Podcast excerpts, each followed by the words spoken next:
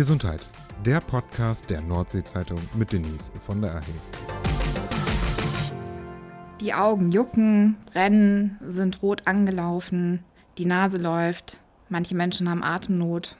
Und in der Regel tritt das alles im Frühjahr auf. Aber das war mal so. Mittlerweile ist das ganz anders und die ersten Symptome haben viele Allergiker bereits im Dezember. Woran das liegt, sagt uns heute Dr. Michael Sachse. Er ist Allergologe und Chefarzt der Hautklinik im Klinikum Reinkenheide in Bremerhaven. Guten Tag, Herr Dr. Sachse, schön, dass Sie heute bei uns sind. Hallo, Frau van der Ey, ich freue mich hier zu sein. Es ist ja so, dass Menschen mittlerweile schon berichten, ähm, über juckende Augen, eine laufende Nase ähm, im Dezember. Normalerweise kennt man das ja ähm, aus dem Frühling.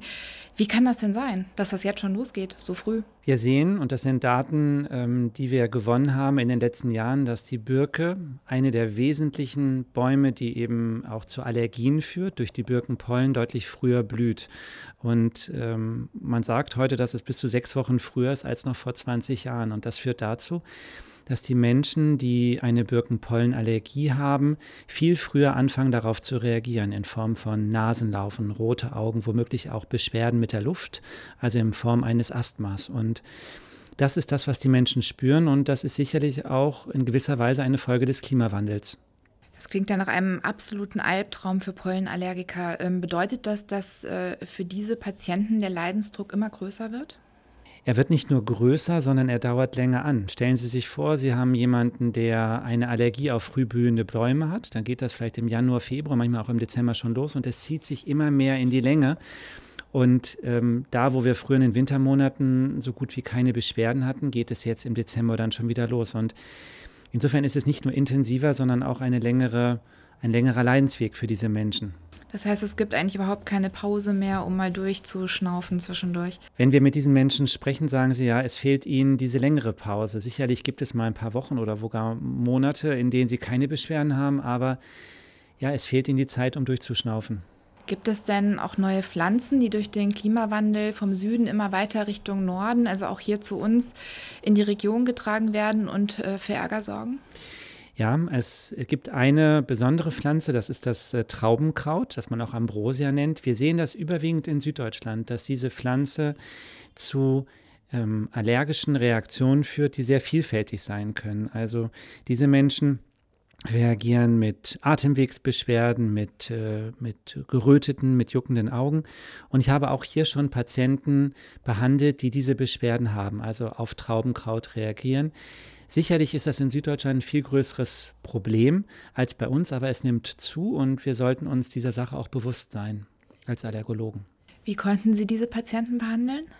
Zunächst einmal ist es wichtig, diese Menschen aufzuklären darüber, dass äh, das Traubenkraut beispielsweise dahinter stecken kann. Wir können als Allergologen, also als Ärzte und Ärztinnen und Ärzte, die sich spezialisiert haben auf allergische Erkrankungen, Hauttestungen durchführen. Es gibt dann also fertig äh, hergestellte Lösungen, die man auf der Haut, äh, die man auftropft und mit einer kleinen Lanzette die Haut anritzt, um zu sehen, ob diese allergenhaltigen Lösungen, also Stoffe, die da enthalten sind, zu einer Reaktion führen. Und das ist unser täglich Brot. Und somit kann man diesen Menschen helfen, indem man ihnen sagt, Mensch, Sie haben darauf reagiert und das ist der erste Schritt. Gibt es denn nur ähm, die Möglichkeit dieses Hauttests? Man nannte ihn ja, glaube ich, früher auch äh, Pricktest. Mhm.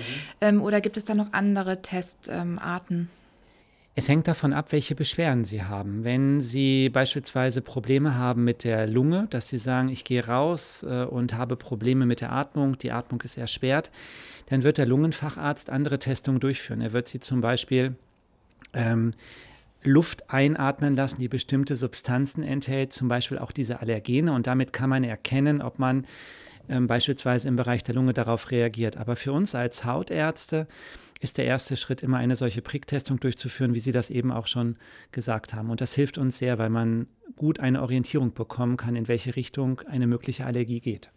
Was hilft denn ähm, am besten gegen Allergien? Haben Sie vielleicht noch drei Tipps für unsere Zuhörer? Ja, wenn Sie ähm, Allergien haben, die beispielsweise durch Pollen ausgelöst sind, ist es ganz wichtig, das Zimmer, in dem man schläft, also in der Regel das Schlafzimmer, möglichst ähm, dann zu belüften, wenn draußen die Pollenflug oder der Pollenflug nicht intensiv ist. Da gibt es auch in den Internet, im Internet äh, Seiten, in denen man ersehen kann, wie stark der Pollenflug ist. Das ist eine ganz wichtige Sache. Ich empfehle unseren Patienten und Patienten auch, möglichst die Alltagskleidung, die man draußen getragen hat, äh, nicht im Schlafzimmer auszuziehen, weil stellen Sie sich vor, diese Kleidung ist voller Pollen und dann wundert man sich, dass man in der Nacht auch die weiteren Beschwerden hat. Ansonsten ist es auch wichtig, ähm, regelmäßig ähm, zu saugen und dann äh, einen Staubsauger zu haben, der einen entsprechenden Pollenfilter ähm, zu haben, dass auch diese Pollen dann reduziert werden können. Das gibt auch Hoffnung. Man kann also etwas tun gegen Allergien. Vielen Dank, Herr Dr. Sachse, dass Sie heute bei uns waren. In diesem Sinne, bleibt gesund. Vielen Dank, war mir eine Freude.